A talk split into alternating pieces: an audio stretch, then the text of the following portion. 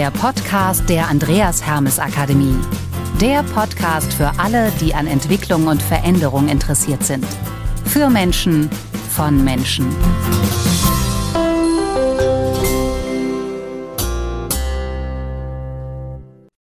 Und auch von mir ein fröhliches Welcome beim Trainer Talk, der Podcast mit Birgit Arnsmann.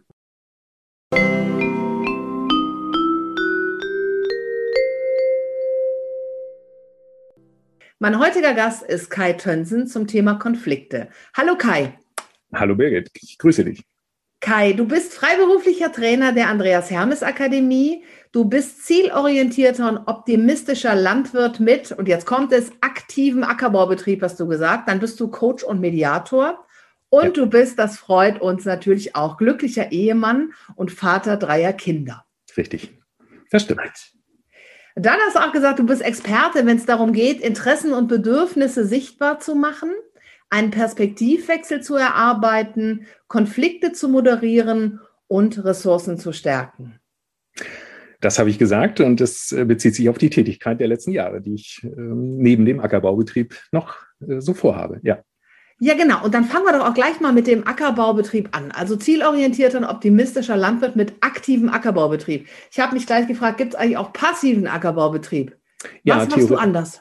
Theoretisch ja. Wir sind ja aktiv in der eigenen Bewirtschaftung. Wir haben unsere Flächen nicht verpachtet. Das wäre dann passiver Ackerbaubetrieb.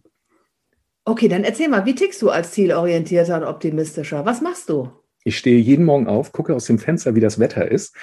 Und daran orientieren wir uns ja. Das ist ja das Schöne, dass wir im Prinzip als äh, Landwirte Vorgaben haben, die einfach unveränderlich sind. Entweder regnet es und wir können nicht aufs Feld oder die Sonne scheint und der Boden ist trocken und wir können aufs Feld. Und damit startet mein Tag. Und dann versuchen wir, wir ist meine liebe Frau und unsere Mitarbeiter, als Team gemeinsam die Dinge und Herausforderungen zu gestalten, die da so auf uns warten. Und wenn du jetzt so das Thema, dein Kernthema ist ja Konflikte, ne? Hast mhm. du da nie auch mal so einen inneren Konflikt, dass du aufstehst und sagst, mm. Ich habe tatsächlich morgens nie einen inneren Konflikt, weil ich herzlich gerne aufstehe. Auch wenn es jetzt vielleicht total blöd klingt, aber ich stehe gerne auf und habe morgens auch noch gute Laune. Ist für viele schrecklich. Ähm, der innere Konflikt kommt ja dann zustande, wenn du dich zwischen zwei Dingen vielleicht entscheiden solltest, müsstest. Und äh, in der Landwirtschaft, glaube ich, gibt es, und das werden viele Berufskollegen bestätigen, tausend innere Konflikte zwischen, mache ich jetzt hier das eine so oder das andere wiederum anders. Und wir wissen es ja erst im Nachhinein und da gilt es sich natürlich auch gut entscheiden zu können. Und wie entscheidest du dich gut, wenn du dich gut entscheidest? Wenn ich mich gut entscheide, habe ich einen Einklang aus Bauchgefühl und Kopf, äh, also Verstand sozusagen, die beiden in Einklang zu bringen. Und ich bin tatsächlich sehr schnell in meiner Entscheidung, weil ich einen unglaublich äh, schnellen Empfänger in meinem Bauch habe, so in welche Richtung das gut laufen könnte. Geht natürlich auch mal schief, ja, klar, aber ist nicht dramatisch. Und äh, wenn der Kopf dann noch prüft und beide sagen, diese Richtung oder diesen Weg schlagen wir ein, dann ist es super. Und dann habe ich auch ein gutes Gefühl, ohne schlechtes Gewissen im Nachhinein zu haben. Okay, das betrifft dich jetzt also selber als Person. Mhm. Was machst du denn so mit äh, Konflikten zwischen, zwischen zwei Menschen oder mehreren Menschen? Weil du bist ja auch Coach und Mediator. Ne? Das stelle ich mir auch sehr spannend vor, wenn du dann Menschen hast, die total unterschiedlich ticken. Mhm. Genau, also die Menschen ticken ja in der Regel eben unterschiedlich. Das ist ja auch die Ursache für, die, für jeden Konflikt, der am Ende hervortritt. Wenn wir alle gleich wären, gleich denken, gleich fühlen, gleich handeln würden, dann wären wir ja Best Friends mit 82 Millionen Menschen in Deutschland zumindest. Das funktioniert nicht. Und insofern ist tatsächlich die, ein bisschen die Herausforderung und vielleicht auch die Gabe, erstmal A, in, in die verschiedenen, nennen wir mal beide Menschen, sich hineinzufühlen und das einfach an die Oberfläche zu bringen, nämlich was bewegt den einen, welche Bedürfnisse hat der eine und was hat der andere und welches Bedürfnis ist unerfüllt und das einfach zur Sprache zu bringen. Und wie machst du das ganz, ganz konkret, wenn jetzt so zwei Menschen mhm. da sind, die ihre eigenen Bedürfnisse vielleicht auch noch gar nicht so genau artikulieren können oder ja, so? Oder ja. die trauen sich nicht oder so? Was machst du denn dann? Also eine große Aufgabe, so empfinde ich es als Coach und Mediator, ist ja mit Menschen zu sprechen oder sie auch zumindest ähm, zum Sprechen zu animieren, bewegen, ohne Zwang und äh, tatsächlich Fragen stellen. Das, was du gerade machst, nämlich mir Fragen stellen, das mache ich ansonsten ja auf der anderen Seite. Wie geht es Ihnen? Wie fühlt es sich an? Wie haben Sie es erlebt? Ähm, etc. etc. Und dann gibt es erst manchmal ja auch Menschen, die nicht so gerne erzählen, die es auch ein bisschen erstmal üben müssen. Aber dann kommt etwas zutage. Gibt es so ähm, bestimmte Situationen, wo du sagst, ähm, bei aller Coach-Ausrichtung äh, oder Mediationsexpertenrolle, da kann ich jetzt auch nichts mehr machen?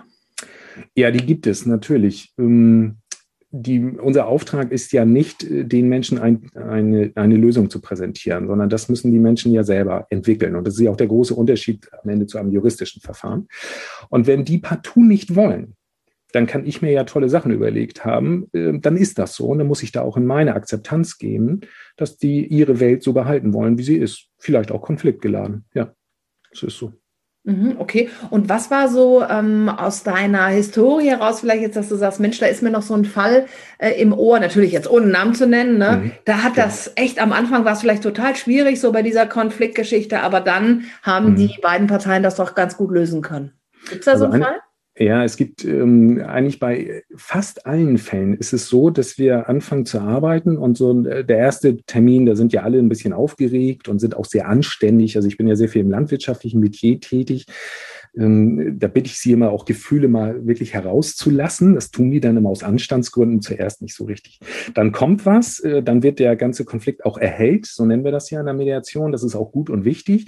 Und dann gibt es so meistens den dritten Termin, wo ich denke, oh, die sind schon auf einem ganz guten Weg herrlich. Und dann gibt es eine Baustelle. Dann wird irgendetwas in Frage gestellt. Dann fragt der Vater zum Beispiel, lieber Sohn, bist du wirklich für mich der Richtige oder soll ich nicht die Töchter fragen, oh. ob die nicht den Hof machen wollen? Oh. Genau. Und dann denke ich manchmal so, nein, jetzt, jetzt geht hier alles nochmal wieder den Bach ab. Und dann müssen wir nochmal wieder da drin graben. Aber diese Fragestellung ist wichtig, weil es für den Vater so, so essentiell wie nur irgendwas ist. Ja, und dann ist die Erfahrung tatsächlich, dass sich nach diesem schwierigen dritten Termin häufig auch wieder dann ein positiver vierter, fünfter anschließt und am Ende eine gute Zielgerade erreicht wird. Also das heißt, du brauchst ein gutes Durchhaltevermögen und mal durchatmen auch? Durchatmen am Ende ja immer, aber das ist eher eine Frage, wie nah ich sozusagen in diese eigene Betroffenheit da hineingehe. Und das ist ja auch eine, eine Frage von Ankern etc. mit Abstand dabei zu bleiben. Es, äh, ich muss die Aufgabe für mich wahrnehmen und sagen, ich brauche Neutralität und Allparteilichkeit. Solange ich das permanent habe, ist es okay. Und dann ist das Durchatmen nach einem Drei-Stunden-Termin eher so, okay, reicht für heute. Aber ansonsten von der Thematik her gar nicht. Das ist auch eine Lernerfahrung, dass es auch zwischendurch nochmal wieder Rückschläge geben kann. Aber diese Rückschläge sind so wichtig, weil dann wird es geklärt. Und mhm. alle Dinge, die nicht geklärt sind, die verbleiben ja im Verborgenen, kommen irgendwann wieder hoch. Ja, okay. Mhm. Dankeschön. Sehr gerne. Sag mal, äh, besonders ist noch du beziehungsweise dein Sohn Max, der ähm, ist bei der Fernsehsendung Klein gegen Groß gegen Jürgen Vogel mit einem Traktor angetreten. Wie kann man sich das bitte vorstellen? Für alle, die die Sendung äh, Klein gegen Groß vielleicht nicht kennen, dort treten Kinder gegen Erwachsene, teilweise Prominente an und die Kinder bringen einen Wettbewerb mit, sozusagen im Sinne von, ich kann besser äh, auf dem Ball tanzen als du. Und Kai Flaume moderiert das Ganze.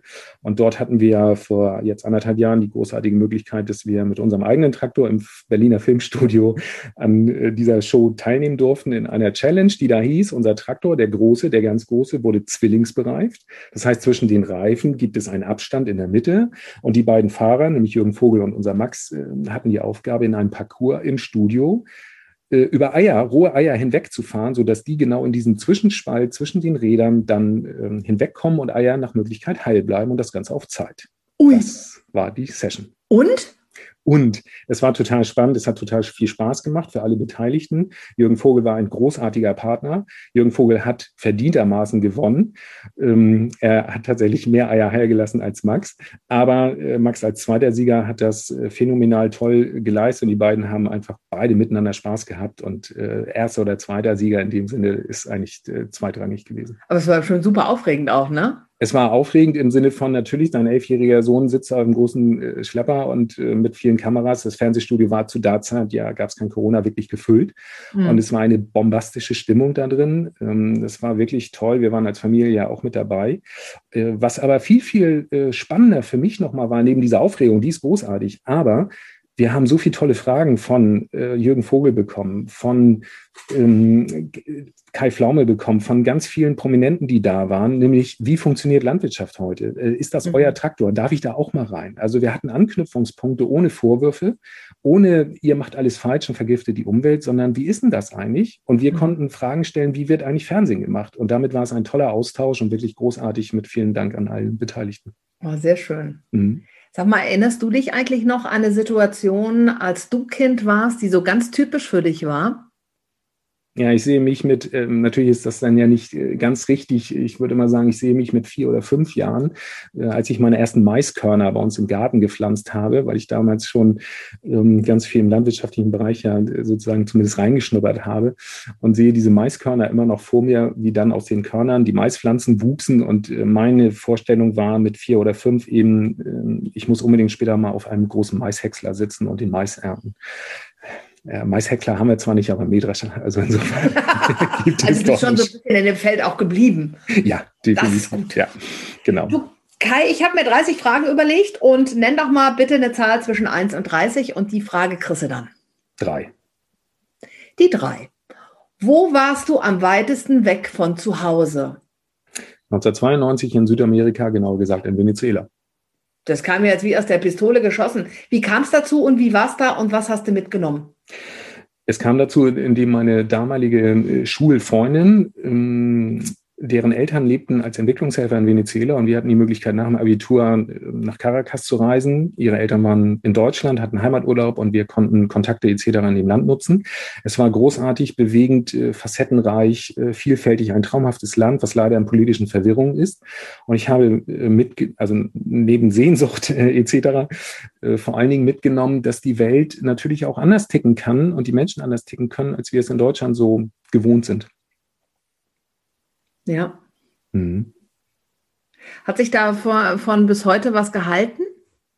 So an Kontakten auch? Oder sagst an, du? Nee, an, an Kontakten tatsächlich äh, leider nicht. Oder gut, das ist nun 30 äh, Jahre her, ähm, das nicht. Aber es hat sich vor allen Dingen ganz viel Erinnerung gehalten. Und gerade mhm. deswegen war ich vielleicht auch so schnell, haben mich meine Kinder gestern nochmal danach gefragt, äh, weil wir nämlich äh, darüber gesprochen haben, wo werden wir als nächstes vielleicht hinreisen. Und dann fragten die Kinder, wo wart ihr denn? Also uns Eltern eigentlich schon überall. Und deswegen war es sehr präsent. Ah, okay. Und dann habe ich zum guten Schluss noch eine äh, Sache, und zwar bitte vervollständige doch mal den Satz, risikofreudig und mutig bin ich. Bin ich und wurde tatsächlich dafür in fast allen Situationen belohnt, natürlich mit kluger Abwägung, aber Mut wird immer in der Regel belohnt, positiverweise. Dankeschön. Sehr gerne, ich danke dir. Das war der Trainer-Talk heute mit Kai Tönsen zum Thema Konflikte. Danke dir, lieber Kai. Ich danke dir, Birgit. Und danke auch an unsere Zuhörenden. Bis zum nächsten Mal, wenn es wieder heißt Trainer Talk, der Podcast mit Birgit Arnsmann. In der Zwischenzeit schaut gerne mal auf unsere anderen Podcasts und auf allen gängigen Plattformen findet ihr die natürlich oder auch im Netz auf der Homepage der Andreas Hermes Akademie. Das war's für heute. Lasst euch überraschen, wer beim nächsten Trainer Talk mein Gast ist. Tschö aus dem Rheinland und bis bald. Hier war die Birgit.